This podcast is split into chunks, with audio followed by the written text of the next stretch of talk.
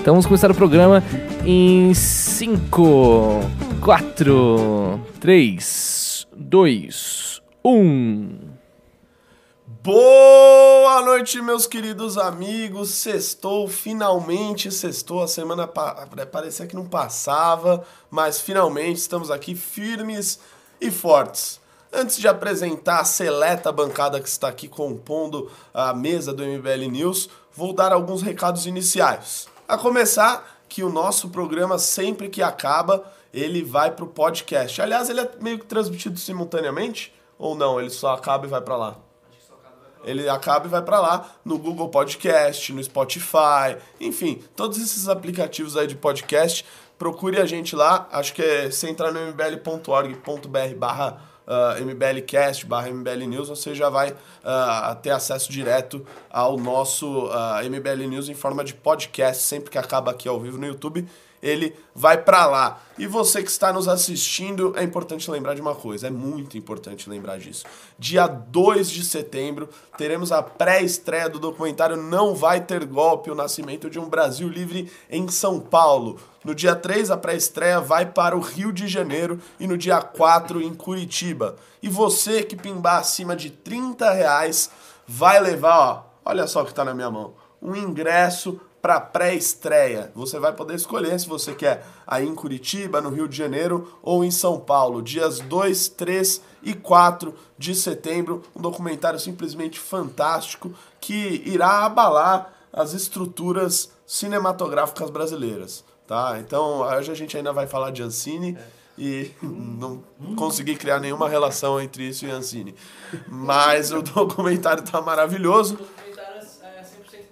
Ah, o documentário é 100% é, independente, feito com, feito com recursos também, né? privados, diferentemente aí de alguns outros uh, patriotas da direita que estão fazendo outros filmes. Uh, mas qual outro recado que eu tenho para dar? Você que quer ajudar o MBL, também pode entrar no mbl.org.br barra contribua para ajudar o movimento Brasil Livre. Acho que eu já dei todos os recados, se eu não der, darei ao longo do programa. Antes apresento meus queridos companheiros de bancadas, começando a minha extrema direita, Alan Egami. Sim. Boa noite. Ricardo Almeida, boa noite. Boa noite. Bruno Sansana, boa noite. Boa noite. E, ah. infelizmente, Guto Zacarias, boa noite. Boa noite, galera. É isso aí, pessoal. Só o Renato tá falando alto, é pra todo mundo é... Boa noite. Boa noite. Exatamente. Então, pessoal, vamos uh, direto às pautas do dia. Vamos começar. Uh, já que eu falei do documentário Não Vai Ter Golpe, né? Que você que pimbar acima de 30 reais vai levar já o ingresso. Uh, você que já levou o ingresso em outros MBL News, eu peço que você entre em contato com tv.mbl.org.br e retire o cupom do seu ingresso, porque senão as salas vão lotando e os locais vão acabando. E eu vou dizer que, uh, pelo que eu já sei, em São Paulo já está uh, quase esgotado. Então, garanta o seu ingresso, vai ser, serão noites maravilhosas nessas pré-estreias. Nessas pré Vamos falar de Ancine. Eu vou começar com o meu amigo Alan Egami. Alan Egami, o presidente Jair Messias Bolsonaro, né, começou aí numa polêmica falando uh, sobre o filme da Bruna Surfistinha, etc., uh, dizendo que, uh, de certa maneira, poderia influenciar o conteúdo de filmes que receberiam recursos públicos, etc., e terminou dizendo que poderia extinguir a Ancine. O que, que você acha sobre isso? Acho que o assunto tem dois aspectos aí para ser analisado. É, extinguir é um, uma coisa, acho que para a gente aqui é óbvia. Bom. Né? É bom, é desejável, é, isso é um lado da coisa. A questão é quando ele se refere ao outro lado da regulação. Bruna Surfistinha aí, não importa do que seja, do que ele esteja falando, o que é interessante na fala dele é que dá a impressão, ele está transferindo para Brasília o controle né, da Ancine, ali a gestão principal, é que ele, o plano dele inicial é que a Ancine sirva aos interesses do viés dele, do interesse dele. Isso é o que a gente critica em relação à gestão anterior. Né? Não há muita diferença nesse aspecto. Se é para financiar a Bruna Surfistinha no gestão anterior, o que, que ele vai querer financiar dessa, agora a partir de da gestão dele, né? Então é isso que realmente preocupa. O que dá a impressão é que ele quer Ancine para regular o, o- a sua visão, né? O seu interesse. É, essa que é a maior preocupação. Se ele falasse assim, não, o projeto aqui é começar a fazer uma transição para realmente é, liberar o mercado, para as produções realmente alcançarem aí eh, o público conforme ele deseja e não conforme os burocratas, ok. Mas a questão é o que me parece é que ele realmente ele quer uma regulação entre aspas de direita, né? Ele quer uma regulação ali que sirva aos amigos, àqueles que estão próximos. Essa é a visão Alan eu quero passar a bola aqui pro Ricardo Almeida. Ah, Ricardo Almeida, o que, que você acha aí desse negócio aí de. Pô, a menina que eu vou ler o comentário da roteirista da, do filme da Bruna Surfistinha, que ela mandou no Twitter. Senhor presidente, como roteirista do filme, sinto-me orgulhosa de ter trabalhado numa produção que empregou 350 pessoas, premiada no Brasil e no mundo, que levou 2 milhões de pessoas no cinema. O que você não deveria admitir é 3 milhões de desempregados, universidades sucateadas e ter laranjas na sua família. Cegueira e ignorância levam à censura. Melhore, disse aí a Antônia Pellegrino. O que você eh, acha que tinha que ter ali? Teve recurso público, né, no, no filme da Bruna Surfistinha. E não necessariamente tem uma visão ideológica, não é um filme É, do José Dirceu. Assim, então, é, é- é um pouco difícil para mim avaliar isso em termos mais concretos, porque eu conheço muito pouco, não conheço na verdade nada do funcionamento interno da Ancine. Eu tenho apenas Achei uma que você ia falar da história da Bruna Surfistinha. Então, a história da Bruna Sofistinha. Eu não vi o filme. não Eu vi, eu assisti. Eu soube A Débora que... Faz um grande papel. Ó, Não. O Alan Gama até deu um sorriso. uma passada um no sorriso aberto mas eu percebi que Ah, Foi falar mal de uma das sei, melhores produções do cinema sei. nacional brasileiro com a Pô, Débora podia tirar um monte de coisa, podia. É, Eu tô sentindo que Bruno. se a bancada fosse feminina, a gente teria uma, talvez uma impressão diferente da Bruno Sofistinha, mas parece que aqui vocês estão bem convictos do valor Uma mulher, uma mulher dessa empoderada produção. que tocava a sua vida de acordo com o que ela bem entendesse. Que bonito, que bonito. Em, em todo caso, assim, o filme. O filme foi um sucesso. O filme foi um sucesso de bilheteria. Muita gente assistiu, levou 2 milhões de pessoas, como ela falou, teve, teve bilheteria alta e tudo mais.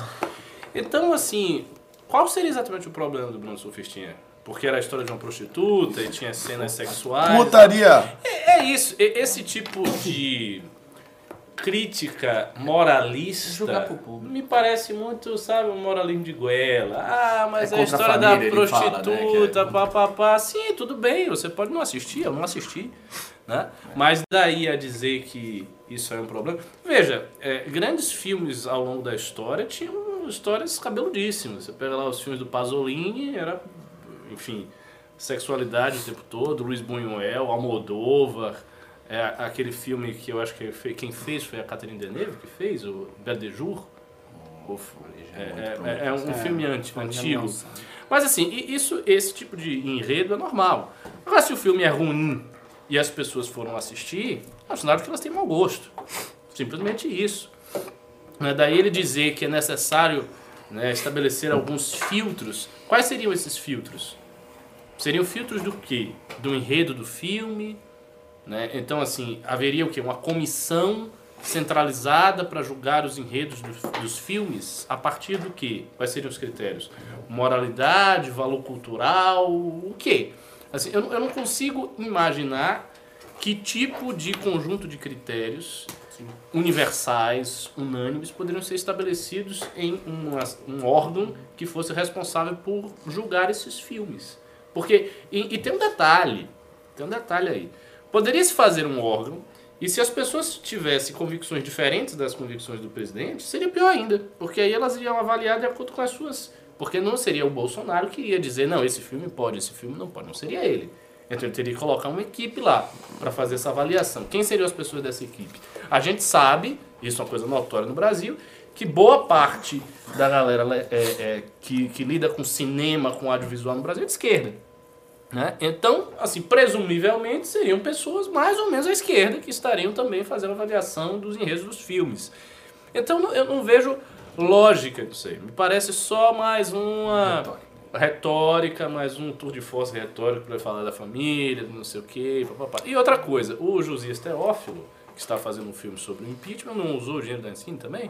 Sim. Então, assim, Pô, o entre- próprio O cineasta. E Então, Seco. o cineasta que é o mais famoso dos cineastas da direita, bolsonariana olavética, está se valendo dos mesmos recursos públicos, inclusive se defendeu desse expediente que ele utilizou e que o nosso documentário não utilizou. Bom frisar essa diferença.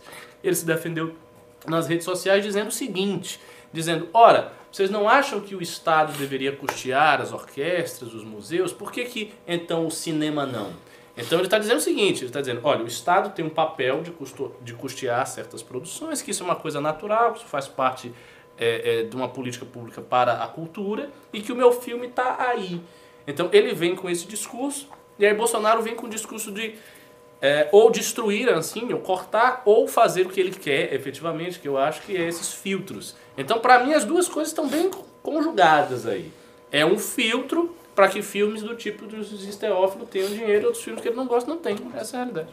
É, eu recebi um, um, um meme. Infelizmente, infelizmente não, né? Ninguém viu ela pela né? Apesar de ser. Ela viu Tô tentando-? Tô tentando procurar essa porra aqui que eu recebi do José Teófilo, mas depois eu atualizo. Ô, Bruno Sansano, me diz uma coisa. Quais seriam os- os impactos aí de, de, de, de uma, extin de uma possível extinção da Ancine? Isso, isso se daria por... Você que é um homem que controla o direito com notório saber jurídico, é, Já posso ser indicado pro STF, já? já pode. Se saber Se o fre- Dudu foi saber embaixado, fre- você está muito mais habilitado para o STF. do hambúrguer que você Bolsonaro faz, que você não. faz bem. Não, não, não. Ah, não. como é que se daria isso daí, esse processo de extinção? Talvez seria por um decreto? se daria? Ou talvez pergunta. passar na Câmara? Passar na câmera. E que merda que ia acontecer? Ia acabar o que? O recurso público? Ou ia acabar um certo tipo de filtragem ali da Ancine? Né? Porque eles têm um trabalho, né? Goste ou não. O que, que ia acontecer se tivesse extinto? Quais seriam as... modelo né, que o FHC implantou, né? O suposto neoliberal, né? Que é você libera mercado, mas cria as agências para fazer esse controle, esse, né, esse meio de campo aqui para não deixar o monopólio É, o, que, o né? que pode acontecer, e aí eu estou especulando, eu acho que o Fred e o Alexandre seriam as pessoas ideais para falar desse assunto, é que na Ancine deve ter, imagino eu, uma política bastante patrimonialista. Eu acredito que as pessoas de esquerda que devem ter o controle, devem ter um controle do mercado do cinema brasileiro. Então, nesse sentido, pode ser preocupante. Mas isto não tem nada a ver com o enredo dos filmes. Não é uma questão de que ah, um enredo tem uma prostituta ou não. É uma questão de disputa de poder, de foi correlação de, ruim também, de né, força. pra- É, porque ele quis fazer É essa alusão. o- Ah, é uma prostituta, papapá, É, o- esse filme não tem valor tem muito cultural. viés ideológico também. Não O tem do- valor cultural. Mas os filmes de Hollywood têm valor cultural? Tanta porcaria que sai por O aí. do Josias Teófilo que você falou, ele recebeu aí, né? Ele Hum. pôde captar, né? Acho que é isso, não sei se é. Não sei se é direto, se a lei de audiovisual é direto. Aí o Fred me corrija se eu estiver errado. A lei de audiovisual, se é direto ou indireto. Enfim, uma captação é de 530 mil reais, né? Do, do filme aí que ele tá fazendo sobre o Bolsonaro, né? Esse daí parece que não vai ter fil- filtro, né? O Bruno É, Sansana. prova provavelmente não, né? Agora, eh, né, acredito eu, se tratando de arte, né, não, não, não cabe, acredito, a ninguém falar se aquilo é bom, se aquilo é ruim. Se tratando de arte, se torna uma questão um pouco subjetiva. né? É óbvio, quando se tiver investimento né, do, do poder público e tudo mais, tem que se ter alguns cuidados, talvez. Agora, quando você fala em filtro, ou você extingue ou deixa a coisa acontecer, deixa as produções, e essa questão de querer, querer filtrar é, é bem complicada, né? Você vai querer enviesar a, a agência nacional, então eu acredito nisso. É, Ou, ou extingue ou não tem filtros, entendeu? Deixa, deixa a coisa acontecer. É, o Guto Zacarias, me fala uma coisa. é, tem, por parte da Ancine, aí um certo ativismo e etc, né? Esse tipo de coisa aí pode ter acontecido de fato.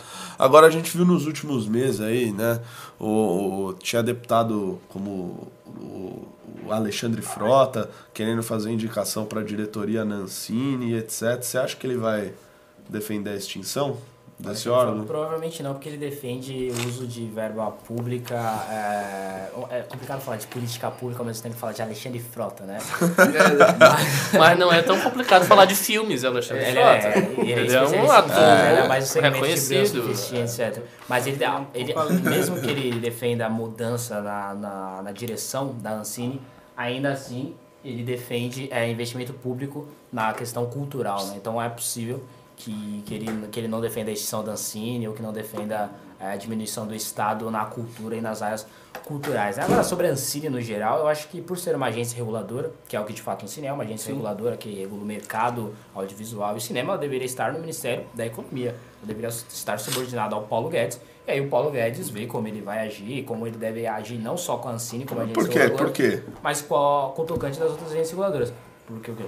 Ah, Por que no Ministério da Economia? Porque ela é uma agência reguladora, ela regula um mercado gigantesco que é o mercado de audiovisual brasileiro. Então deve estar na, na- no Ministério da Economia como está E a maioria. Anatel sai da. É, não, tô, não, não Não, entendi é essa possível. lógica. É possível. é Porque hoje não existe, por exemplo, não tem um ministério, por exemplo, da, da Não, faz cultura. sentido. É, o, Guto tá sendo esperto, ele tá querendo botar tudo no Paulo Guedes na Não, mão. não, É, e a Ele privatiza a Steam. Passa a caneta. quantos tchau! dias existe as- Não, dois, a Ah, elevar botou a, no dia seguinte, Ancine não só como a, quem regula e faz o filtro dos cinemas, mas quem regula a economia criativa do Brasil. Daí você tem que fazer uma política como o Brasil vai tratar as agências reguladoras. Vai ser mais abrangente, vai aferrar Isso mais... é um problema mais maior, Que e daí regula aquela, tudo. aquelas questões de quantas salas de cinema vai ter pra filme estrangeiro, quantas É, tudo salas- isso. Tudo É uma agência reguladora. Então, então tem que ver qual é a política do Brasil tem que para a agência reguladora. Não pode ser, ah, a Anatel vai, vai ser frouxa. Mas, Então, mas vem cá, vem cá. A lei de audiovisual, a lei de audiovisual, Rouanet, etc., são políticas ah, que hoje fazem parte do Ministério da Cidadania, né, que tem sob a sua aba a Secretaria da Cultura, que por sua vez tem na sua aba a Ancine. A partir do momento que não tem Ancine, que ao meu ver é uma agência meramente de. é, Enfim, ao meu ver não, é uma agência de regulação. Não significa que necessariamente não ia ter lei de audiovisual ou lei Rouanet. Não. Isso continuaria sob o guarda-chuva da Tem Secretaria um de toque Cultura. de populismo aí, de demagogia, É, que de sim. fato é, é, é dizer, por exemplo, que a, que a Ancine só faz filmes como Bruno Sufistinha. Se só fizesse filmes como a Bruno Sufistinha, eu adoraria. Não pelo conteúdo. Eu, eu acho que ele que. Não, não, não. Mas deixa, eu só, deixa só concluir. Porque eu vejo o filme da Bruno Sufistinha, eu não vejo como filme ruim. Eu assisti o filme mais de uma vez, não por motivos escusos. É, é, é de fato é, é uma bela história. É, é da história de um livro best-seller, ou seja, Ancine fez um filme de um livro best-seller, que acontece no cinema com uma certa. É, é rotineiro. De uma história de uma menina que queria pagar a faculdade e aí ela começou a se prostituir. Acontece. Tá, tá na vida real. E Sim, o cinema sim, tá aí pra, pra ilustrar coisas da vida real. Usa, tem um, um tom dramático, obviamente tem, não é só pornografia, longe de ser pornografia, tem um tom dramático, é um filme. a- a- a- o- cinema brasileiro faz filmes muito piores do que Bruno Sufistinha. E não. E até sem pornografia nada. E tem outros filmes que a Ancine faz que são filmes bons para o mercado brasileiro. Achar que, por exemplo, o problema da cultura brasileira é a Ancine, ou que se não fosse a Ancine teria filmes melhor, não é verdade. A Ancine faz um trabalho, ao meu ver, singular para bom, enviesado para a esquerda, mas não necessariamente uma cultura tem que ser de direita. Dá para fazer filmes de esquerda e ser filmes bons. Ah, Mais algum comentário ou vou passar para a próxima pauta? Dou-lhe uma, dou-lhe duas, vou passar para a próxima pauta. Ah, o presidente Jair Messias Bolsonaro deu uma declaração aí em live sobre a questão da fome no Brasil, de que não haveria fome, de que não tem mais pessoas esqueléticas e tal, né? Falou um negócio assim e aparentemente hoje ele meio que deu uma voltada atrás, falou que não é bem assim, tá ok? Ah, ok, eu vou começar aqui do meu lado extremo esquerdo, Guto Zacarias. Existe fome no Brasil? Óbvio que, obviamente, existe fome. no Mas Brasil. sabe que tem um relatório da ONU que diz o contrário, né? O relatório da ONU não necessariamente diz o contrário, diz que a fome no Brasil é pequena, e, e é óbvio que é a fome nos Não, não, não, lá de zero. O número é zero lá. Não, não necessariamente. Contra fa- Não contra dados não há necessariamente, argumentos. Não necessariamente. É, é- é a questão da fome, é da questão de como é tratado o âmbito da fome no relatório da ONU. A, fome- a- a ONU ela usa um relatório que ela chega a dizer que há 5 milhões de pessoas que passam fome, que ela diz que é pessoas que em, em 360 dias, mais 360 dias, ou seja, em um ano ela passa ao menos um dia sem comer nada. Ou seja, é, obviamente uma pessoa abaixo da linha da pobreza, mas que ao menos de um ano ela passa um dia inteiro sem comer nada e nos outros dias ela não necessariamente faz uma belíssima alimentação. Ou seja, não necessariamente alguém que fica um ano inteiro sem comer e morre de fome. Não necessariamente isso. É, o relatório da ONU, Guto Zacarias, de 2018, tá ah, tô pegando do especialista que fala sobre isso hoje. É, inclusive ele achou, é porque ele, ele me manda. solução, a gente pede pra ONU fazer um outro relatório, dizer que não existe fome, não, que não existe doença. Não, não, mas com o Bolsonaro agora... Não, pela hora, pela hora, pela hora. fazer relatório, vai 10% de fome. O relatório da ONU de 2018... Isso, O relatório de... Peraí, peraí, Alain Gami. O relatório da ONU de 2018 uh, diz que no Brasil não mostra mais pessoas em situação de insegurança alimentar.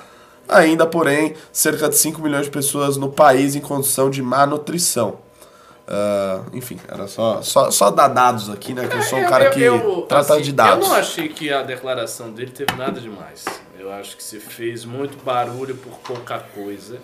Porque assim me pareceu meio óbvio que o que ele queria dizer é que a fome, enquanto estado, digamos assim, estável das pessoas, seja as pessoas que morrem de fome, pessoas que ficam muito tempo sem comer, que isso não tem mais no Brasil. E realmente não tem.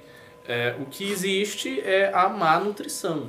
Claro que quando você fala não tem, provavelmente a gente vai achar, enfim, um número irrisório de pessoas que ainda padecem de fome crônica mesmo, mas um número muito pequeno Imagino eu que sejam as pessoas que estão na rua, né? Porque a gente tem, tem uma quantidade de mendigos grande, né? E aumentando. E São tá aumentando. Tá Moradores Não. em situação de rua. É, que seja. Eu não sou do politicamente correto. É mendigo, mano. É, o cara tá na rua e acabou. É a pop rua, Ricardo. É, tipo, o cara é mendigo, eu falo, é. moradores em situação é. deficitária. Pop rua. o cara já começa a engordar, é, já não, bota uma é. roupa bonita. Enfim, tem mendigos e essas pessoas estão numa situação precária, é óbvio. E numa situação alimentar precária também. E nós temos um problema de desnutrição. Mas fome, fome mesmo não tem. O que houve aí foi o seguinte, ele deu essa declaração, aí daí veio todo esse é, barulho, ah meu Deus, ele disse que não tem fome. Sabe por que ele disse que não tem fome? Porque ele não passa fome, porque ele é um rico, privilegiado, presidente. Ele enxerga tudo desde o seu umbigo, é um egoísta, é um egocêntrico. E daí vem toda essa chorumela contra o Bolsonaro. Mas não vi nada demais que ele falou, não. Eu acho que essa observação sobre Ancine, que nós estávamos discutindo anteriormente, é muito pior do que ele dizer que no Brasil não há fome. Porque no primeiro caso, é, porque no primeiro caso ele está assim, ele está apontando algo que ele gostaria de fazer, que é estabelecer um critério próprio para uma agência reguladora. Então, isso revela um desejo dele se meter em coisas que não são da sua alçada. É, ele criar, um, é, criar um conjunto de critérios moralistas e tal. Isso é uma coisa. Agora, ele falar que não tem fome no Brasil, para mim não revela nada. Tipo, está implícito no que ele disse que o Brasil vai deixar de ter qualquer política a respeito da desnutrição? Não. Está implícito no que ele disse que agora o Ministério da Saúde vai, digamos assim, tocar o foda-se, para falar em bom português popular, para todos os problemas relativos à desnutrição brasileira? Não. Então não está implícito nada. De maneira que a declaração dele foi, no máximo, se a gente quer criticar, deselegante. Mas deselegância é besteira. É, tipo, é uma coisa de etiqueta. Concordo, concordo com o Ricardo. Nada. Voltando à questão da Cine, de fato o Bolsonaro ele tem um quê em querer palpitar, palpitar em áreas que não necessariamente dele, pelo que eu vi da, da pauta, tem isso, né? Declarações do Bolsonaro que virou rotineiro, né? Todo dia todo mundo comenta alguma fala desastrosa ou razoavelmente desastrosa ou polêmica do Bolsonaro, isso acaba desgastando até um pouco o governo. Tá sempre com uma pauta que ele mesmo criou, que ele poderia não ter falado nada. Mas eu acho, Ricardo, que tem uma relevância porque essa frase dele foi em uma desses cafés da manhã que ele dá para jornalistas internacionais, né? Tentando vender o Brasil para fora e tentar dizer uma coisa desse tipo.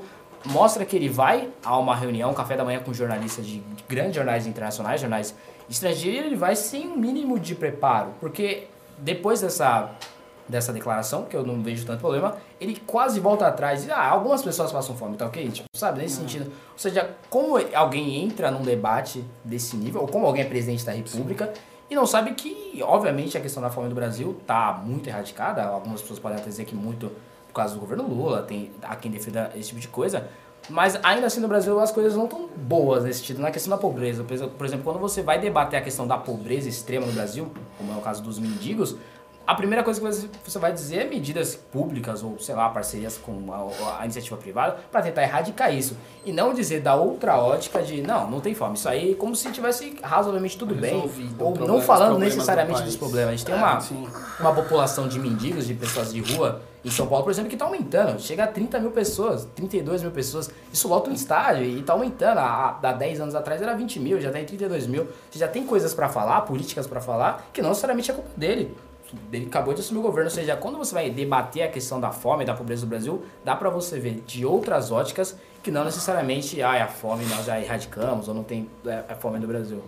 É, não, não- acho. Acho assim que isso aí, na verdade, você está ampliando muito o significado do que ele falou. Se você pegar a frase em si dele, eu realmente não vi nada demais. Eu acho que foi mesmo muito barulho por nada. As pessoas estão querendo ciscar alguma coisa para falar mal do presidente. Grave mesmo foi o Lula dizer que não tinha pobreza no Brasil. Lula disse que tirou não sei quantas pessoas da pobreza, as pessoas estão pobres. Então, esse tipo de coisa, que é uma falsidade evidente, é uma coisa grave. Agora, que a frase do Bolsonaro, como o próprio Renato mostrou, está de acordo com o relatório internacional da ONU, Não que é tá um de relatório internacional. Ah, sim. tá Não, com está. o relatório internacional. Assim, ele- gente, ele acabou- É só você O número saber lá é a zero de da ONU. A fome. ONU é, obviamente, uma, uma, uma, uma organização que é mais aliada da esquerda. Como a ONU vai fazer um relatório que vai dizer um país de mais de 200 milhões de pessoas não tem fome? É possível. É, Mas é como obviamente- impossível? Ele acabou de dizer. Não é. O relatório da ONU não diz isso. Abre é você lá. ler o relatório e falar, é, tá aqui escrito isso. A ONU não falou isso. Não, não tá falando. É só você Abre o lá, relatório. abre Então, lá. o que é o relatório da O ONU? relatório da ONU diz segundo que aqui a 2,5% da população brasileira, que chega a 5 milhões de pessoas, vive em situação de grave risco familiar. Como eu disse, a ONU ela Não, dá um risco pra fome. Mas- mas isso é um risco. Você tá levando com. isso é. Fala em 5 milhões de famintos Não, não é no. Brasil. Desnutrição é- chega a um número um pouco maior. É você ler o relatório da ONU, a ONU tá dizendo uma coisa, você fala que a ONU não tá dizendo isso. É simplesmente isso. O relatório da ONU diz. Eu falei, a, a- é que o traço, a, a base que a ONU diz pra colocar essas pessoas nesse critério é um pouco largo. Ela diz num, num período de 360 dias, ou seja, num período de quase um ano, é, é quem passou um dia inteiro sem se alimentar já tá nesse risco. Obviamente que não é só um dia, sei lá, alguém passou quatro dias, ela já entra nessa margem. Ou seja, o relatório da ONU não diz que não tem fome no Brasil. Até porque tem, tipo, É, se tiver uma 5 pessoa já de tem. pessoas. Não é verdade isso. O Guto é terraplanista, né? Não, não é. Eu, eu, eu, eu não entendi desse jeito. É, eu eu, tenho não tô dado- com o relatório aqui pra ver, mas eu tô me fiando aí pro Fique tranquilo.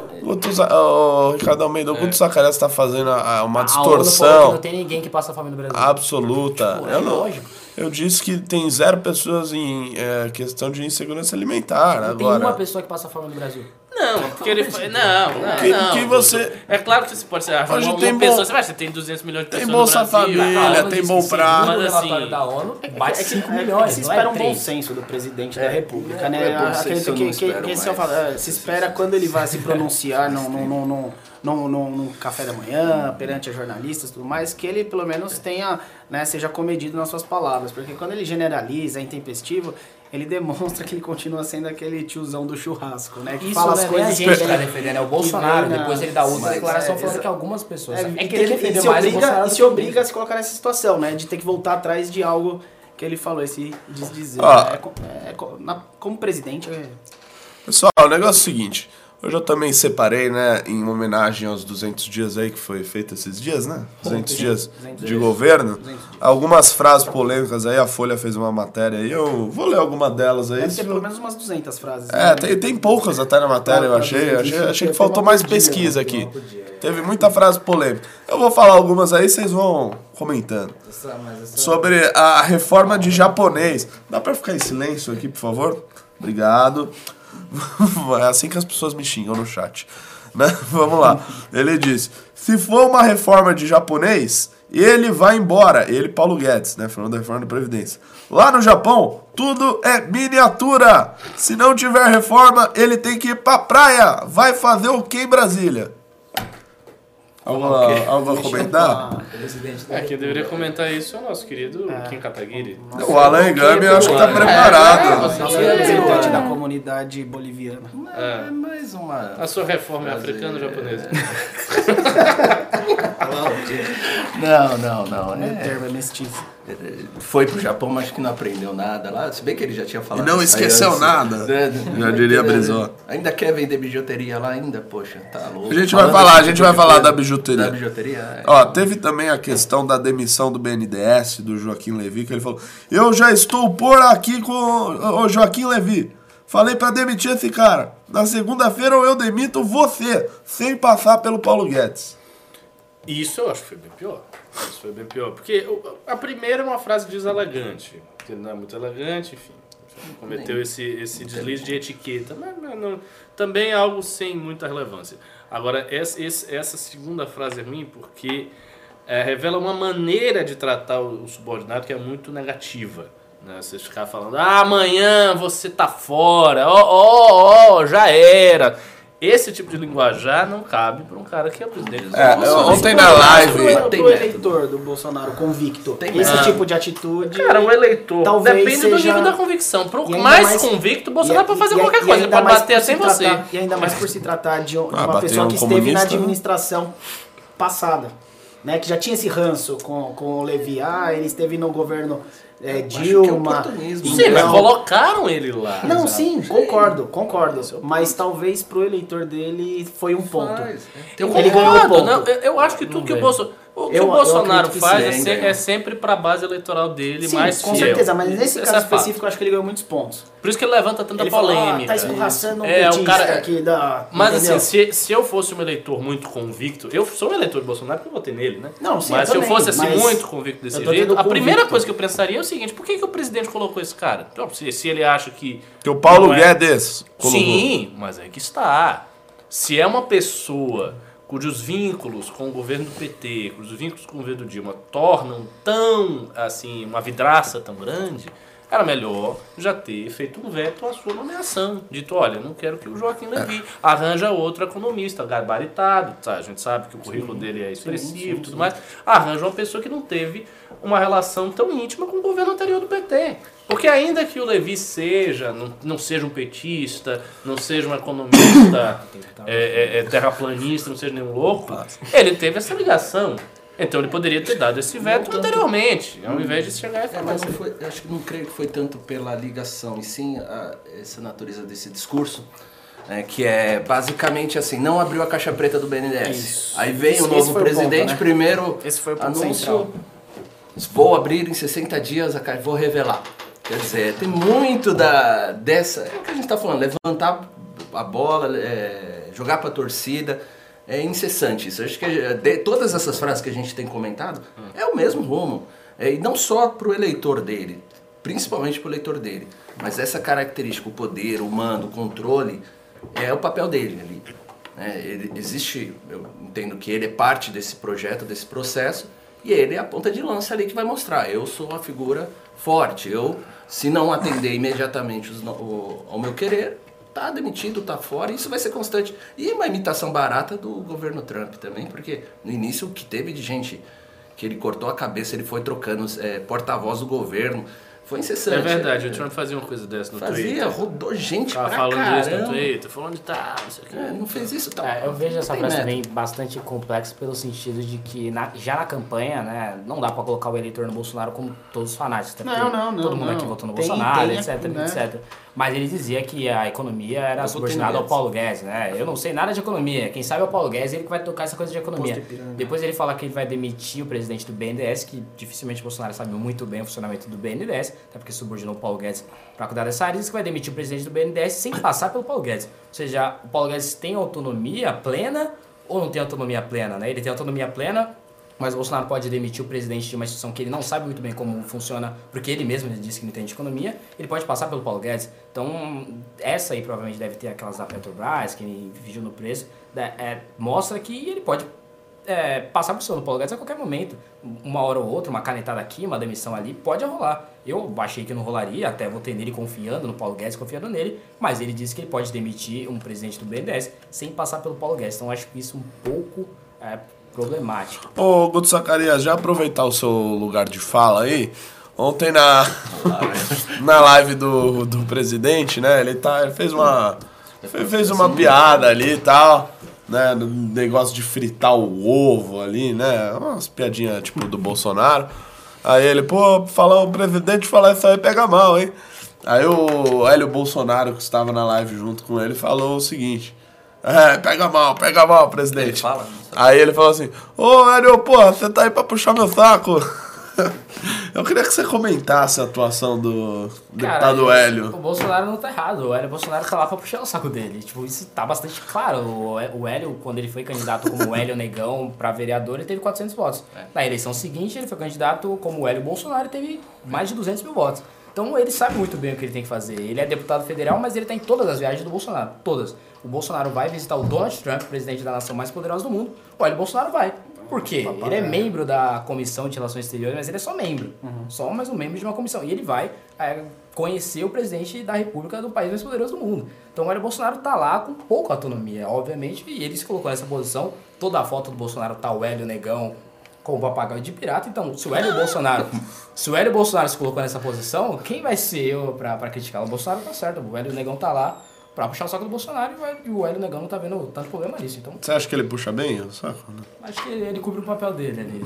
É um pouco polêmica qual é o, o É, papel eu- dele. olha, considerando que o cara se tornou deputado por isso, né? É tipo, é um preço baixo pra você ser Exato. deputado. O que, que você precisa? Eu preciso Só fica lá. só falar que o Bolsonaro é legal, que ele não é racista porque eu sou preto. É, que maravilha. Tem um artigo do Paulo Cruz sobre o Quem é que Hélio é? Bolsonaro. Esse é muito bom. Olha aí que eu queria que você, que chegasse. Verdadeira escravidão, né? Então, que é o Paulo. pega artigo do Paulo Cruz sobre o, sobre o Hélio Bolsonaro, que até mandei Paulo Cruz, nossa, esse artigo é maravilhoso, que ele usa dados que, por exemplo, quase todas as, os- as postagens do Hélio Bolsonaro, seja qual rede, ele coloca lá na hashtag Bolsonaro é meu presidente, meu partido é o Brasil, o negão do Bolsonaro. Então, se o Hélio Bolsonaro se colocou nesse papel, tipo, com todo respeito, teria agora que, né, pariu o bebê que balance. É, ele tá ganhando muito bem pra estar aí com esse papel, não é nada Exato. humilhante. O cara tá com esse dinheiro todo aí, E é um viajando pra lá e pra cá. Exato. É. Ele vai ser deputado. Senhoras e senhores, teve ah, nas últimas semanas também outro assunto muito polêmico, questão, questão aí do trabalho infantil, tá ok? O Bolsonaro disse o seguinte: quando um moleque de 9, 10 anos vai trabalhar em algum lugar, tá cheio de gente aí. Trabalho escravo, não sei o que, trabalho infantil. Agora, quando tá fumando um paralelepípedo de crack, ninguém fala nada. Concorda? Não, não, não tem como concordar. É, é, novamente. Você é comunista? Não, não é comunismo. É comunista porque é mentira que não se fala nada quando o te- o, tre- o tema é droga, quando é, o tema é sim a dependência química de, de criança, dependência, vício, né? Então é, é falaciosa, é mais uma frase que também revela assim, é, o discurso pro, pro, pro público dele. É, assim, eu vi um monte de gente. sentido, não né? faz- Eu vi muita gente, ah, vou fazer um depoimento de quando eu comecei. Tem a pessoa lá que falou que vendia trufa mesmo sem precisar, vendia doce. Amigo, esse não é o ponto, é, é deslocar. É assim, é a preocupação. Como, nesse ponto, como a questão da fome, é assim, é, tentar entender o, o bolsonês, né? O nosso amigo lá que escreveu sobre o de um mês poderia escrever o, o bolsonês também. Mas assim, tentar entender, eu acho que é irrelevante. Eu acho que, assim, é ficar procurando uma interpretação por uma coisa que já foi dita e é preocupante sim. Porque revela um desprezo por uma questão que exige sim um, um certa atuação pública, assim, não uma ingerência, etc e tal, mas uma preocupação. Se hoje a gente tem uma estrutura estatal para programas de governo com preocupação, o trabalho infantil sim é uma preocupação que tem a gente sabe que tem casos exage- exagerados ou não, mas tem que ter. Quando ele fala isso, dá a impressão realmente que ele ignora o tema, que realmente não vai ter atuação, assim como a fome. Voltando ali atrás, é, sabe, o fato de ter uma pessoa em lixões comendo, se está comendo coisa estragada ou não importa se isso é fome, se não é fome, é uma coisa que tem que ser preocupar, é, tem que ter preocupação, sabe? Se o menino está trabalhando hoje, todo mundo sabe, ninguém está ali mais para aquela questão da educação, o negócio já mudou, já não existe tanto aquele negócio familiar, existe sim que trabalha na venda, etc e tal, mas a gente sabe a condição que o menino está ali é para realmente é uma condição que ninguém quer estar. Né? E realmente essa Não, quando você fala de uma existir. criança de 9, 10 anos, você. Não, é, é confundir alho com bugalho. Você vai É- querer o quê? Colocar numa linha de produção uma criança de 9, 10 Não anos? linha, mas assim, é puxar no imaginário da- do, do É, não, cara. não, não, é assim, não. o japonês tem costume na feira ali, É, não o filho A- ajudar, mas isso já A foi, sociedade amigão. evoluiu, né? A sociedade É evoluiu. Quando você tempo. fala do tempo quando ele era criança, que ele ajudava, que ele trabalhava, Era era diferente. No tempo, no tempo dos nossos pais, nossos pais trabalharam com 13, 12, 13, 14 anos, mas eram outros tempos, né? A sociedade evoluiu bastante e é um retrocesso, né? Quando você trata desse tipo de assunto assim com uma forma, de uma forma tão Sim. banal, né? Tão simplória. Ficar procurando o que ele tem a dizer é difícil. É, lembrando que assim, a conquista da proibição do trabalho infantil é uma das conquistas mais importantes da história ocidental. Porque as crianças trabalhavam. Isso não era né, na, Sim, mas no nada contexto de histórico, mas dentro do contexto histórico faz Não, mas eu- eu parte, tô, é, não, não, não, mas não tô falando de, da- dos avós, eu tô falando Ah, tá. lá atrás. Valor, as né, crianças trabalhavam Sim, em sim. fábricas, as crianças trabalhavam 9, 10, 12, 14, 16 horas por dia, ganhando pouco. Então, assim, o trabalho infantil é um problema, foi um problema e continua, porque em muitos lugares, especialmente lugares rurais, as crianças trabalham. E eu não estou falando daquele camponês que tem os filhos que o ajudam. Eu estou falando o seguinte, de grandes proprietários rurais, Sim, de pessoas as da elite fundiária que colocam criança para trabalhar Sim. e que exploram a força de trabalho delas. Por exemplo, a gente vai e vê documentários sobre criança quebrando pedra, trabalhando em, em mina e quebrando pedra. Isso é trabalho infantil. O que Bolsonaro faz alusão é, é, é aquele trabalho que muita gente passou, pelo qual muita gente passou, que era o seguinte, é você ajudar os seus pais. Então aquilo que o Alan falou, o pai tem uma vendinha, tem uma mercearia, você começa ali com 14, Exatamente. 15 anos fazendo, né, ajudando, ah, quando você está no caixa, você ajuda, você pega o dinheiro, você dá o troco, pá, isso é uma coisa. Sob a supervisão Ou dos pais, Sob né? a supervisão dos pais. Até se poderia pensar se existem casos, eu acredito que existam esses casos, em que existe este trabalho e a regulação do Estado, por ser muito geral, muito universal, acaba desprezando as circunstâncias específicas daquele pequeno ecossistema social e chega lá e diz, ah, você não pode trabalhar, então seu pai vai Joga ser numa preso, seu pai... pior. E daí você, claro, daí você cai numa condição pior, porque você quebra a estrutura familiar em que o jovem, o adolescente, a criança estava ali bem inserido, isso não estava lhe prejudicando. Mas isso aí tem que ser tratado de uma maneira mais inteligente. Porque da forma que ele falou, fica parecendo que o trabalho infantil, em geral, não é nada demais. Que você trabalhar com 9, 10 anos, 11 anos, qual- qual- tem alguma besteira? Né, de um patrão ter a criança ali trabalhando e pagando a ela menos do, do que um salário É, mínimo para ela tá trabalhar. falando pra- Não quer dizer isso. Então, assim, a, a maneira como ele se colocou foi muito ruim. É, quando, como você bem colocou, quando ele fala também, ah, ninguém se importa quando Se importa uma sim. criança tá fumando uma, um paralelepípedo de crack, é uma falácia Fala, também. falando aí em fumar, fumar dorgas, dorgas, coisa de vagabundo, vou entrar numa pauta de vagabundo. Que é o seguinte: o me- medicamento à base de canabidiol, um debate aí que a gente vai, vai ter agora, deverá ser fornecido pela Secretaria da Saúde ah, do Paraná. Né? O fármaco será utilizado para tratamento de uma criança ah, com autismo, né, por meio de decisão judicial, determinou em primeira instância que a Secretaria de Saúde do Paraná deveria fornecer a medicação ou arcar com ah, as despesas de importação. Aparentemente, ah, ah, esse remédio aí à base de canabidiol estava fazendo bem para a recuperação aí do, do, do menino e etc. Eu queria você ouvir vossas senhorias sobre esse tema aí da da a, a cannabis. Liberação Vai das chover drogas. liminar Oi? no escritório agora. Sobre, não, sobre primeiro ah, do ponto de vista ah, de uso para medicamento e etc. Sim. E depois falar sobre o uso recreativo. Bom, não, Só não vai fazer apologia aqui, porra! não farei. É, o- a discussão aí também tem que ser dividida em duas partes. É, a questão do fo- fornecimento de medicação e o uso medicinal, tá? A questão, primeiro, o uso medicinal vem, né? A questão é um- uma necessidade, se é uma necessidade assim como qualquer outro componente de medicação, não faz sentido nenhum você restringir algo que pode ser útil no tratamento de, de qualquer ser humano que, que faça uso. Eu acho que é até desumano de qualquer forma alguém atrelar isso ao vício, ou vício não, né? Nem sei se vicia, mas ao uso né, da, da maconha em si. É, é um componente, isso não, tem pouco a ver com a questão do, do problema social das drogas. É, então, realmente, eu acho que isso nem deveria ser cogitado a, a restrição. O problema vem quando isso passa a ser um, um medicamento importado e fornecido obrigatoriamente pelo Estado. Né? Então a gente tem um problema realmente de, de controle de finança pública, que o judiciário ele não aprova orçamento, ele não faz controle de contas, ele não sabe exatamente qual que é o, o recurso que vai para as secretarias, ele simplesmente entende que é obrigatório, ele vai dar uma liminar, não importa quanto esse remédio custe, e vai fornecer. É, isso, para você computar e você fazer uma gestão do recurso público para aquisição desses, desses medicamentos é muito difícil.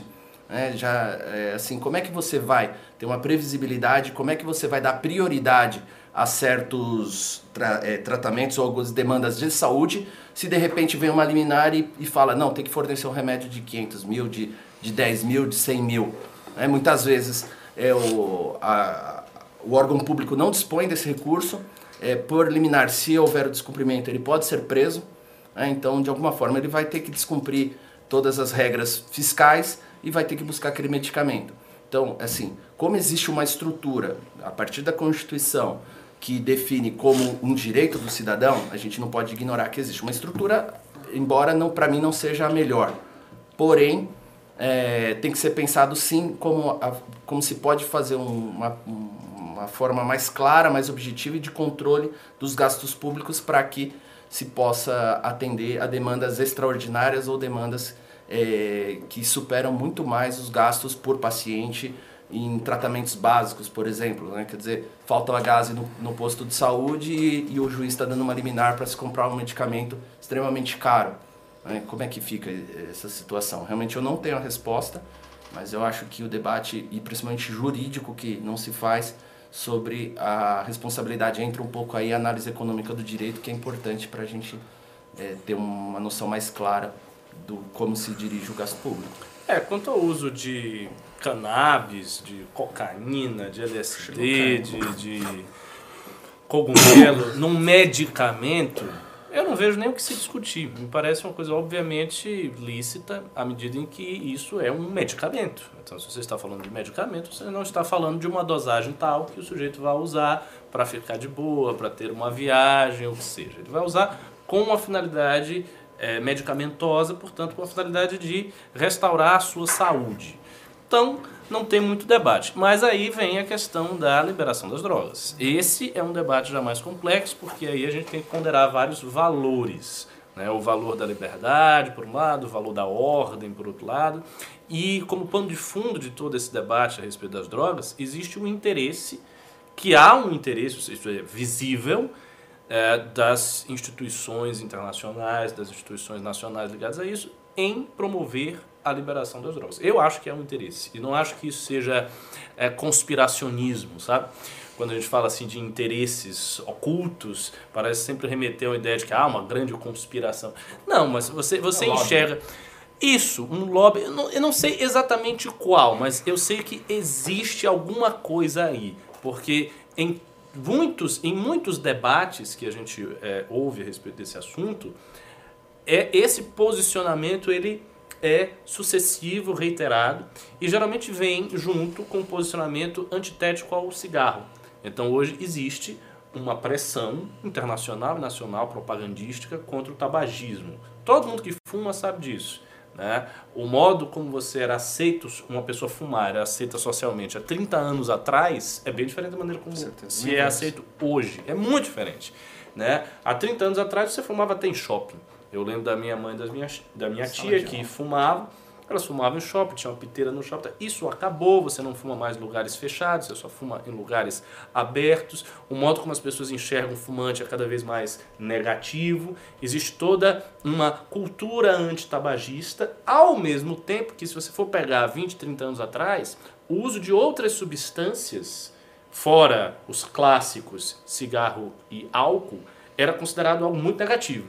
Então as pessoas enxergavam o cara que usava maconha pó, o que seja, como um maluqueiro, malandro, isso não é coisa de gente de bem. Hoje em dia, a apreciação social desse tipo de coisa é muito diferente, especialmente a maconha. A maconha de todas essas, essas drogas, até pelo potencial dela ser menor, e a questão do vício não é a mesma coisa que a cocaína, é, o modo como as pessoas enxergam isso aí é diferente. Então, houve efetivamente uma propaganda, uma cultura que foi é, bifurcada. Menos tabagismo e mais tolerância ao uso da maconha. Isso existe. E aí eu fico muito curioso em saber por que isso existe. Quem promove? Quem lucra com essa agenda? Quais são os poderes do mundo que está aí que fazem essa agenda ser encaminhada? Porque algo tem nesse sentido. E eu acho que qualquer discussão sobre liberação das drogas precisa passar necessariamente por esse escrutínio. Porque se você não tiver isso, você vai discutir apenas no plano dos princípios. Ah, eu acho que deve porque eu sou liberal, eu sou libertário, e esse negócio de intervir é um erro. Ah, eu acho que não deve porque eu sou conservador, por causa da família, por causa da ordem. Mas o que importa numa discussão dessa natureza é também entender o contexto de correlação de poder em que ela se instaura. É, com relação ao medicamento, eu acho que essa, essa questão que o Alan trouxe, né, das contas públicas, realmente é um debate que deveria ser trazido né? Porque realmente causa um abalo financeiro por parte da administração pública, porém, aquela pessoa que se vê necessitada do medicamento também, é, é difícil. Você já aconteceu casos, né, até da gente precisar é, pedir liminar para uma pessoa que tinha câncer e tudo mais. E, cara, é, é, é, triste, é difícil. Você vê a pessoa ali precisando, o medicamento, e são medicamentos, por exemplo, nem no caso, é, era uma pessoa até que tinha uma condição boa, uma condição boa de vida, mas só que assim, era impossível o tratamento. Era coisa assim, 12 mil reais uma cartela de medicamento é, pro câncer, porém a pessoa utilizou durante um mês o medicamento, um, me, um mês não, desculpa, é, se eu não me engano, aproximadamente um ano esse medicamento, e em determinado momento o medicamento já não fazia mais efeito e já tinha sido lançado um novo né, no, no mercado, e acredito eu que até do mesmo fabricante, da mesma e precisava e tivemos que renovar uma liminar para conseguir porque o preço era exorbitante e o, o próprio convênio médico não, também não não hum. isso na não sua experiência de advogado isso não cobria e ganhou? conseguimos conseguimos é assim normalmente se você comprovar a negativa a negativa do estado e provar a necessidade eles normalmente você ganha você entra na justiça você ganha você consegue e realmente, né, imagino eu que para a administração pública seja muito difícil. Ó, então, assim, é um debate que tem que ser aberto, é uma mudança constitucional que teria que ser feito, mas só que é muito delicado, né? É difícil achar quem queira tocar hum. nesse. Mas e aquele princípio jurídico que é constitucional dos limites do Estado? Tipo, o Estado tem certos limites porque ele não pode prover todos os bens de forma universal e plena, porque ele não tem, não tem dinheiro. Aí, da parte da administração pública, haveria essa escusa. É, como não... o direito fundamental à, saúde, né? Uhum. O artigo 6 e no primeiro, qualquer saída jurídica vai, sair por, é, vai ter por aí como fundamento da república, dignidade da pessoa humana. Pra... qualquer princípio aí da dignidade. Claro, mas existe esse princípio. Mas, é, assim, eu não estou errado de dizer que existe esse princípio constitucional que limita, uh, eu não sei se é do mínimo. Tem um negócio, é o mínimo existencial, máximo Existe, existe isso, eu não lembro que eu estudei isso é aí, isso, mas não que é a limitação do Estado, que às vezes o Estado não tem condição de arcar com todas as despesas. Supondo, por exemplo, que tivesse uma epidemia de uma determinada doença que fosse custoso ao extremo o seu tratamento. E aí o Estado, através do SUS, deveria dobrar a, a fatia do PIB para conseguir dar conta. Uhum. Não dá. É. Ainda mais o Estado agora, que vive uma crise econômica perpétua. Prezados amigos, o, ontem o ministro da Cidadania, o Osmar Terra, ele tuitou o seguinte, gerou muita polêmica nas redes sociais, ele diz... Como acontece no Uruguai, a maconha ilegal no Canadá está bombando e vendendo muito mais que a legal, pelo preço menor. Os traficantes estão mais fortes do que antes e o consumo aumentou muito mais aumentou porque generalizou a ideia de que não tem problema fumar maconha lá. E aí ele postou um gráfico onde mostra a diferença do preço a, do, da maconha legal e ilegal. Isso gerou muitas críticas na rede social Twitter, porque as pessoas começaram a dizer o seguinte: que o gráfico fala apenas da diferença do preço da maconha legalizada e maconha ilegal, que está aumentando. É, não há mais qualquer outra informação ali, né? Dizendo que é, o consumo aumentou, porque generalizou e etc. Que na verdade isso uh, são. Uh, uh, enfim, foi o ministro que trouxe essas interpretações que não fazem parte do gráfico que ele mesmo expôs. Né? Teve um sujeito que disse isso não é verdade, apesar da diferença de preço, o número de usuários que compram maconha de fontes ilegais no Canadá caiu de 51% para 38% em 2019, depois da legalização em nível federal. Não sei se vocês acompanharam essas, essa polêmica. Uh, enfim, fiquem à vontade para comentar. É, é, até ilógico achar que uma coisa ilegal vai ser vendida com preço maior do que a coisa vendida legalmente, né? Porque você vai vender uma coisa proibida Sim. mais caro do que uma coisa Sim, legalizada. A questão da legalização da maconha, que eu acho que é um debate complexo, que deve ter a questão do parlamento, não do judiciário, isso tirando os casos de saúde pública, né? A gente vê o nosso judiciário, vê o Barroso querendo estender a, os tentáculos dele para legalizar outras coisas como aborto e questões de drogas que deveria ir pelo parlamento, né? O famoso já até clichê ativismo judicial, que é real e acontece.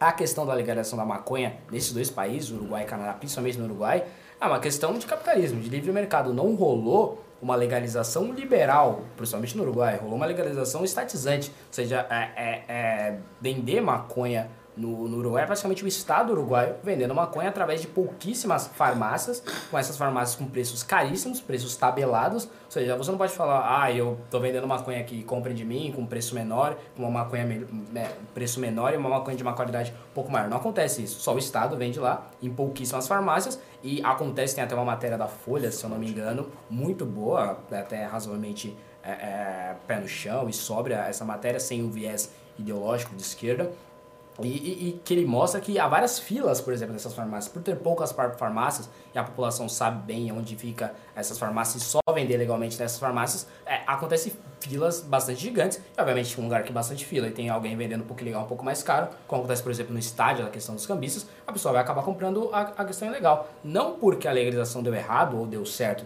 e sim porque não teve a oferta, a demanda, a, a competição e não foi uma legalização liberal, uma legalização onde o Estado e fornece a maconha. teve um fator interessante até que os bancos pararam de ter linha de crédito para para as farmácias que sim, dava prejuízo que, porque... que, que vendiam né, a, a, a, maconha. Então acredito eu que deve ter eliminado quase 100% da, dos pontos de venda por conta disso. Porque a partir do momento que o, o comerciante. Você sabe por que isso o comerciante, aconteceu? Porque os bancos fizeram essa política?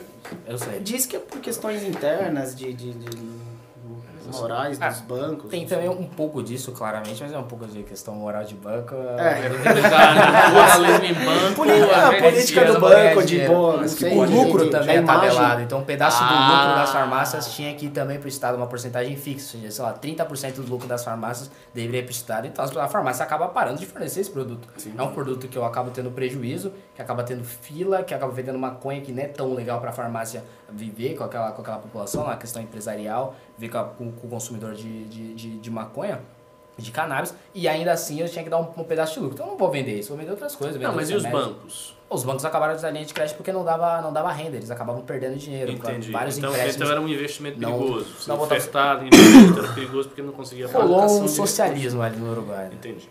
O legal é a fila, né? Que tinha muita gente que não consumia, se colocava lá no cadastro Aí ficava na fila para vender o lugar, para vender a própria. Mas Alan Egami, se você fosse o operador do Brasil, você legalizaria o negócio ou não?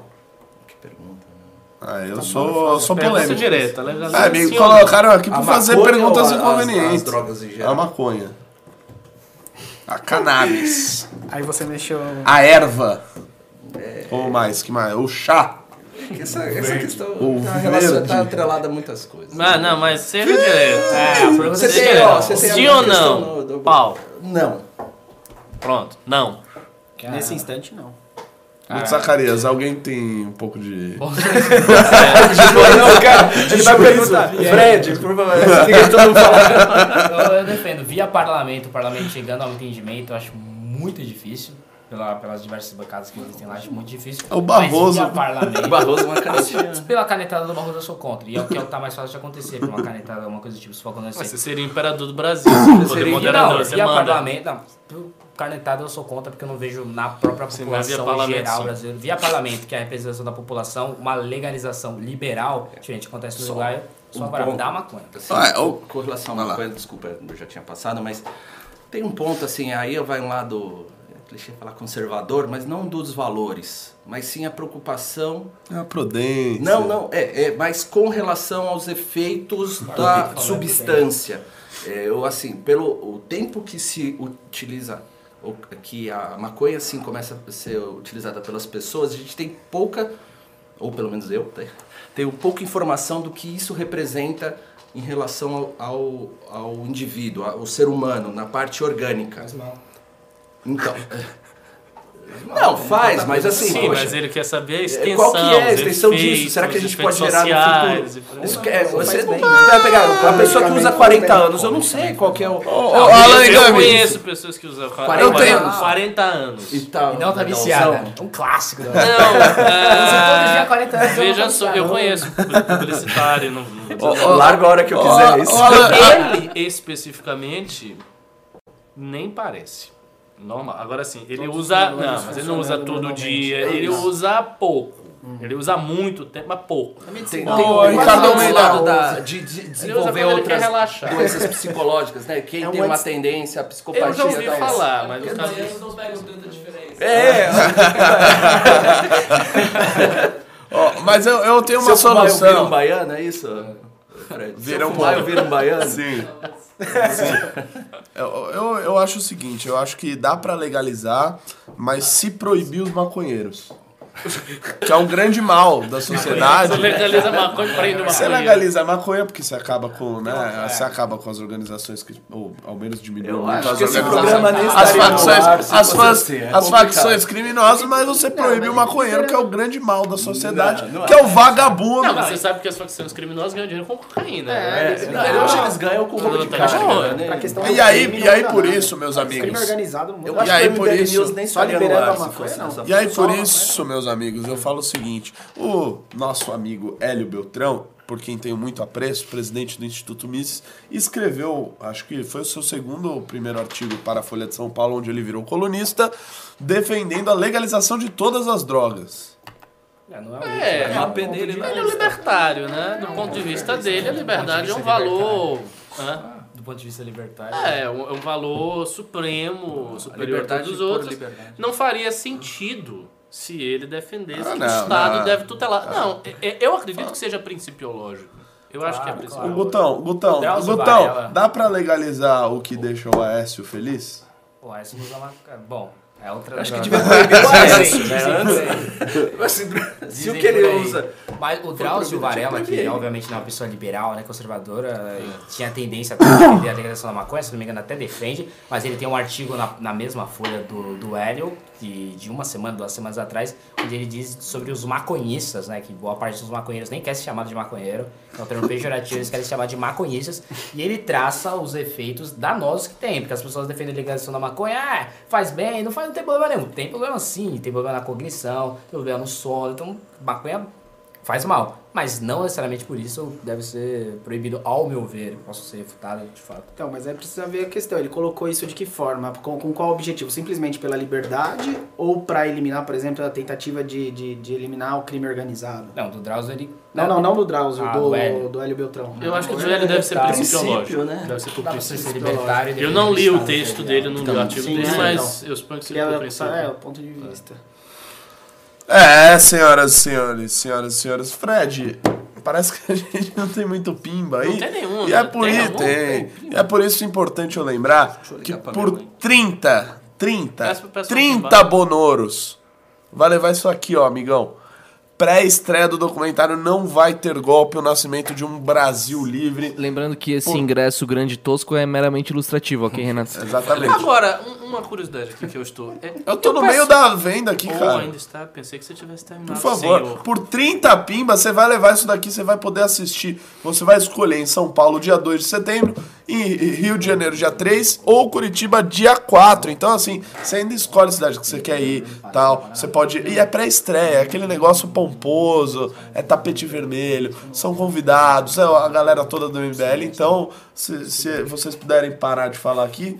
Mentira, porque eu já acabei o que eu tinha pra falar, Ricardo Almeida. Congresso de São Paulo. né? Então, vamos lá. É, eu, eu tenho uma curiosidade. O pessoal que não é de Curitiba, do Rio de Janeiro e de São Paulo, se quiser pimbar acima de 30, não tem um brinde específico, não, né? Ah, n- não. Ok, obrigado. Mas eles podem vir até São Paulo, Curitiba ou Rio de Janeiro para assistir a. É, É. nem A- é a fácil, pré-estreia. bem. Ok, vamos então aos pimbas, ah, Renato? Declaração polêmica do Bolsonaro. Mais um? Mas vamos, vamos ler os pimbinhas aí primeiro. Sim, sim. É, é, talvez demore. Arthur Bernardo Raidamos doou dois reais. Ele falou: Allahu Akbar. Explosões e pânico. Salam aleikum para você. Ô, Ricardo, tem uma Mas direto. assim, eu já estou aqui há alguns meses e até agora não explodiu ninguém, né? Então estamos bem. Não vai explodir de raiva com Claro, isso aí, eu não. tenho uma, uma dúvida sobre isso. Eu já vi, na verdade, Flávio Morrison dizendo que Alá, Alu, Akbar, significa, na verdade, Alá é o grande, não se meramente Alá é grande. Na realidade, nem uma coisa nem outra. É, a- Allahu Akbar quer dizer, pra você ser mais preciso, Allah é o maior. Porque assim, a- as, as adjetivações de Deus, de Allah, elas são sempre superlativas. Então ele não é simplesmente grande, ele é o maior que há. É o Deus. Então, assim, ele é misericórdia, não é misericordioso. Ele é o, ama, o mais misericórdia que pode haver. Então, assim, o sentido teológico das adjetivações de Allah é sempre superlativo. No japonês a gente um. Olha aí, tá resolvido sua dúvida? Tá. Ok. Ah, continuando, então, tivemos mais alguns pimbas. O liberal universitário doou 10 reais. Ele falou: falem do grupo terrorista eco-extremista é, que querem matar o bolso. Ele volta e meia anda sem segurança. Felizmente, eles parecem amadores. Tentaram explodir uma bomba e falharam miseravelmente. Ah, sim. Se tem alguém aqui não informado sobre o caso, aparentemente a revista Veja fez uma matéria dizendo que a vida do presidente está em risco, etc. Eu não me aprofundei nesse assunto, mas certamente o Guto Zacarias sabe melhor do que ninguém. Sim, porque é- essa notícia ela tem um toque de teoria da conspiração quando você fala, ah, deve ser um pavão misterioso, mas tem um, lá um cerne de verdade. A verdade é que a vida do presidente da república está sempre em risco, né? Então, Sim. é, Desse princípio não tá tão certo. Mas existe assim um grupo ecoterrorista que, ao meu ver, é bastante ruim nos seus, nos seus métodos, que quer sim matar o presidente da república via bomba, esse tipo de coisa, né? O GSI. alface no- o Mas GSI. é ecoterrorista, não é muçulmano, viu? Exato, ao, ao que parece não são muçulmanos. Graças a galera vê terrorista acha que é só muçulmano, obviamente Bem, não. soa como uma piada. Sim, isso, eles né? tentaram, Bem ao que parece, explodir uma bomba em um shopping, não lembro se eles conseguiram ou não, e também tinha planos pra fazer um atentado contra o presidente na posse, daí o GSI acabou coibindo. Mas é bastante curioso o fato de você coibir e anunciar por aí que tem um grupo terrorista tentando matar o Não, presidente. mas é engraçado as pessoas, né? Os alvos. É a Damares, é o... O presidente da república é razão. Ah, No sentido de, se eu sou um grupo terrorista, Não, eu acho preocupante. É eu bastante acho preocupante. preocupante. Eu acho que o presidente tem que ficar mais seguro. Afinal de contas, ele recebeu uma facada. A gente não Exato. tá, veja, a gente não tá falando Mas de um o- presidente cuja vida foi normal. Não, a gente tá falando que um cara que era candidato Polarizante. foi esfaqueado e ficou bem mal e quase morreu. Então, esta pessoa com esse histórico é um alvo. Então, ele tem que ter muita segurança ele, mesmo. ele se fez preocupar. investimentos pesados em segurança, né? Me parece que ele adquiriu carros, ele fez um investimento Sim. nesse sentido e ele tem tomado as E o- precauções Mas tem. Tem, tem, tem. O Hélio tem Negão, tomado. ele é da corporação. Hã? O Hélio Negão é da corporação. Sim, pelo se- menos se ele vai é estar a lá. segurança Se cara. estiver dormindo, Ele tá lá, Ele Negão. tá lá. Ele sempre tá lá, pô. Ele, ele tá sempre lá. Tá né? sempre Se lá, tá vai dormindo, vai estar lá. Ele é Mas que nem o MBL, sempre que precisar, estaremos lá. É, isso é missão pro GSI, né? Pro Augusto Heleno, que há, há críticas por ter deixado um sujeito Mas segundo, segundo a né? notícia que eu li sobre isso, os terroristas elogiam a polícia brasileira. Eles falam que é uma das polícias mais preparadas que eles já se depararam. Os terroristas É, elogiam. exatamente. Talvez seja o inverso. Talvez a polícia seja uma merda eles elogiam justamente de ironia. É, continua! É, fica assim. Isso, ah, vai falar, nossa, tá um difícil. ar- Isso dá até um ar Ela é boa, ela é boa pra nós. ela no, no revista, Eles ela fala, estão encontrando grandes dificuldades pra conseguir fazer os atos terroristas deles. Não, mas dizem que é um movimento bem ruim também nos métodos.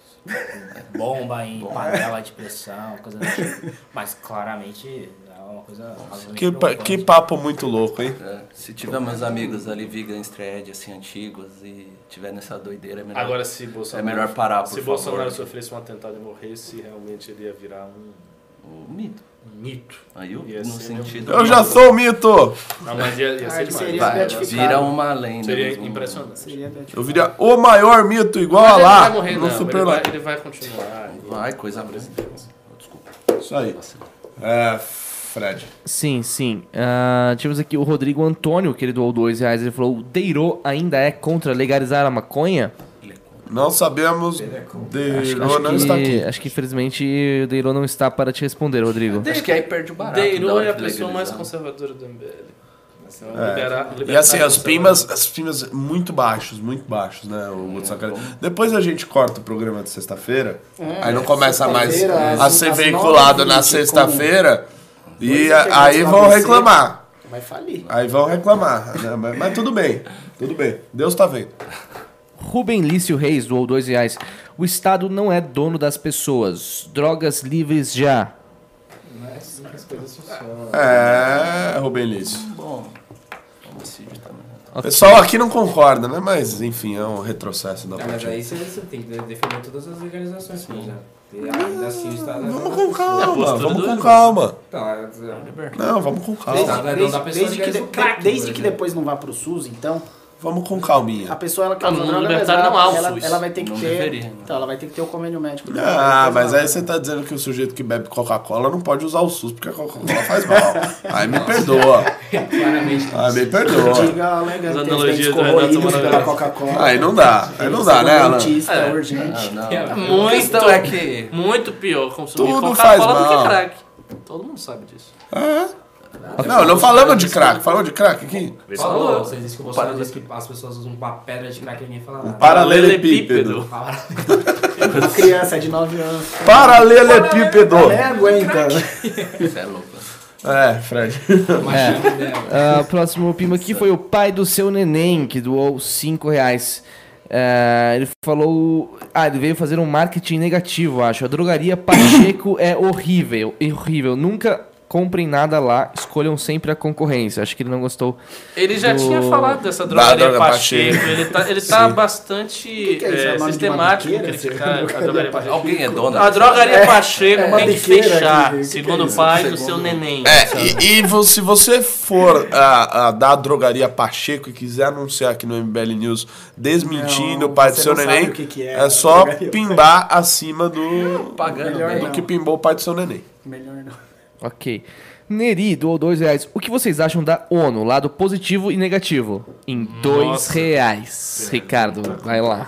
Vamos lá, né? Então, lado positivo, a história da ONU. né? A, a ONU foi criada a partir da Segunda Guerra Mundial. Desculpa, Ricardo, quase dormi aqui. Excelente. então, assim, e, e- foi criada com o intuito de pacificar as grandes nações que aí estão, o que de certa maneira conseguiu, porque de fato depois da Segunda Guerra Mundial a gente não teve uma Terceira Guerra Mundial, em parte graças aos esforços da ONU, em parte graças à tecnologia atômica que sempre coloca aquela pulga atrás da orelha de qualquer estadista, né, se vai começar uma guerra ou não. Porém, ao longo das décadas, a ONU veio se tornando um, um organismo de controle centralizado que tem certas pretensões mundialistas. Então, nesse sentido, é muito negativo, porque eh, os Estados-nação, com todos os seus problemas, ainda me parecem eh, órgãos políticos, instituições políticas melhores do que um governo mundial. Em um governo mundial você não teria exílio, você não teria como sair, você não teria como se defender num outro estado, você não teria nem disputa de poder, você teria apenas a disputa de poder do governo mundial e da oposição ao governo mundial. Então, o perigo disso aí é muito grande. Exatamente. Boa! Agora vamos aí, então, ao último pimba. O Rubem Lício Reis doou mais dois reais. Ele falou, depois de ontem, vocês ainda querem pimbões, Renato? Cara, ah, Cara, ontem o programa é acabou porque 11 ontem é o seguinte, o programa durou 3 horas e 20. De pimbas? Sim. Uau! Por quê? Porque eu tava na bancada comentando, né? As pessoas queriam saber minha opinião Pô, e eu, eu já vi você na bancada várias vezes e não vi. Não, esse- não, tô brincando. acontecimento. Não, tô, tô brincando. O Marcelo, Marcelo Castro, do nosso rosto, estava absolutamente elétrico ontem. e depois começou a chegar gente, aí o Renan sentou, aí veio o Rubinho, aí um apareceu o Kim que na Kataguiri. bancada tinham quase 10 pessoas. Foram E contando aí cadeiras. virou aquela zoeira, né? Aquele bafafá, aquele fuzuê, aquela algazarra. E aí as pessoas foram pimbando e a gente disse que enquanto elas continuassem pimbando, a gente continuaria aqui discutindo todos os assuntos do nosso Brasil, tá ok? Ficamos até 11 e meia, cheguei em casa bem tarde. Fabuloso, muito bom. Mas com os bolsos cheios. É, olha aí. Não tem mais, né, Fred? Não, não, não tem mais. Cara, Ah, então- Opa, teve mais um agora. O Rafael Morcer doou 5 reais. Ele falou: Passei pra perguntar pro Máquina de Guerra se ele já curtiu as páginas da corrupção brasileira memes. Acho que é eu, né? Você é uma máquina de guerra? Talvez. É o. War Machine do, da Marvel. Se eu curto as páginas do Curtição Brasileira mesmo, é, claro. Muito bom, humor bastante ácido. Gosto muito. Gosto, gosto, gosto também. Só não sei se eles são meio milho. Ah, mas enfim. Ah, não havendo mais nada a se tratar. Fala com o André, São Paulo. É, ó, Guto Zacarias, tem coisas que não precisam ser lembradas, né? Porque elas estão tão evidentes na minha memória que eu jamais esqueceria. Que é o Congresso do Movimento Brasil Livre da cidade de São Paulo, que será realizado aonde? Na cidade de São Paulo. No próximo sábado, sem ser amanhã, né? Então, daqui oito dias, no dia 27, no CREA São Paulo, você ah, ainda tem a oportunidade de comprar ingresso para este belíssimo congresso, ah, que terá pessoas como Janaína Pascoal, Carlos Andreasa, que virá direto do Rio de Janeiro apenas para palestrar aqui, ah, Joel Pinheiro da Fonseca, Gianluca. o Gianluca Lorenzon, redator-chefe da MP da Liberdade Econômica, ah, Kim Kataguiri. Kim Kataguiri, Arthur Duval, Fernando Holliday, Madeleine Lasco. Madeleine Lasco, Narlock. Leandro Narlock, Ricardo Almeida. Ricardo Almeida, Francisco Raso, Exato. João Pinheiro já citado. João Pinheiro, Pedro Menezes, Pedro Menezes. Daniel José, Daniel. Vinícius Poit, O secretário de Cultura. secretário de. Cultura, ex-ministro da Cultura, o secretário da Educação, ex-ministro Caramba, vai da Enfim, é gente pra cacete. São Paulo. É A gente- direita de São Paulo vai estar lá. É gente pra ca caceta. Joel Pedro. Não, e o ingresso tá barato. Quem for estudante paga meia, é só mandar uma mensagem no meu inbox do Insta ou no do Renato. Qualquer rede social a gente faz, mostra como o estudante consegue pagar meia entrada. Baratinho, a localização é boa ali, consolação perto da Paulista. Tipo, não tem é, motivação pra não ir, a não ser que você seja comunista. E se você não for comunista, entre em mbl.org.br barra congresso SP e adquira já o seu ingresso, porque, Guto, eu acho que assim, lá pra quarta-feira a gente vai ter que encerrar as vendas. Não, depende, né? A gente tem que encerrar as vendas quando acabar os ingressos, no mínimo. Que eu acho que vai ser lá pra quarta-feira. Então talvez, eu já é. tô falando para as pessoas comprarem logo. É, e, e encerrando, ficando muito perto é, de encerrar os ingressos, provavelmente a gente tem que aumentar o preço, né? Então antes disso, aproveita que tá baratinho, o estudante pagando meia, tipo, meia entrada vai dar 20 conto, velho. Sim. Sério, é de, É, é, Guto, isso já é aquela coisa, quem avisa amigo é, né? Senão eu não estaria aqui avisando as pessoas. Então, senhoras e senhores, não havendo mais nada a se tratar, me despeço dos meus colegas Alegami. Muito prazer ter você aqui nesta, nesta bancada. Ricardo Almeida. Boa noite, Lahore. Bruno Sansana, boa noite, muito obrigado. Guto, Boa noite, muito obrigado. Bom fim de semana aí pra todos. bom fim de semana a todos. Pessoal, sextou, agradeço a audiência de todos e nós nos vemos segunda-feira em mais um MBL News a partir das 8 horas da noite. Muito obrigado a todos, fiquem com Deus, tchau, tchau, sextou.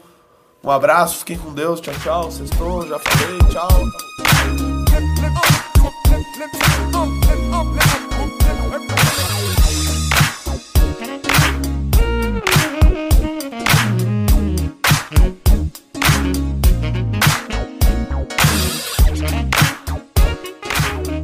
É isso aí, pessoal. Acabou o programa, finalmente.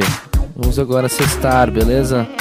Só lendo aqui o último pimbinha do Rafael Morris. Ele doou dois reais. Ele falou menos Renato e mais Rubens Nunes. Nossa, difícil essa, hein? Difícil. Nossa, realmente não, não sei o que eu prefiro.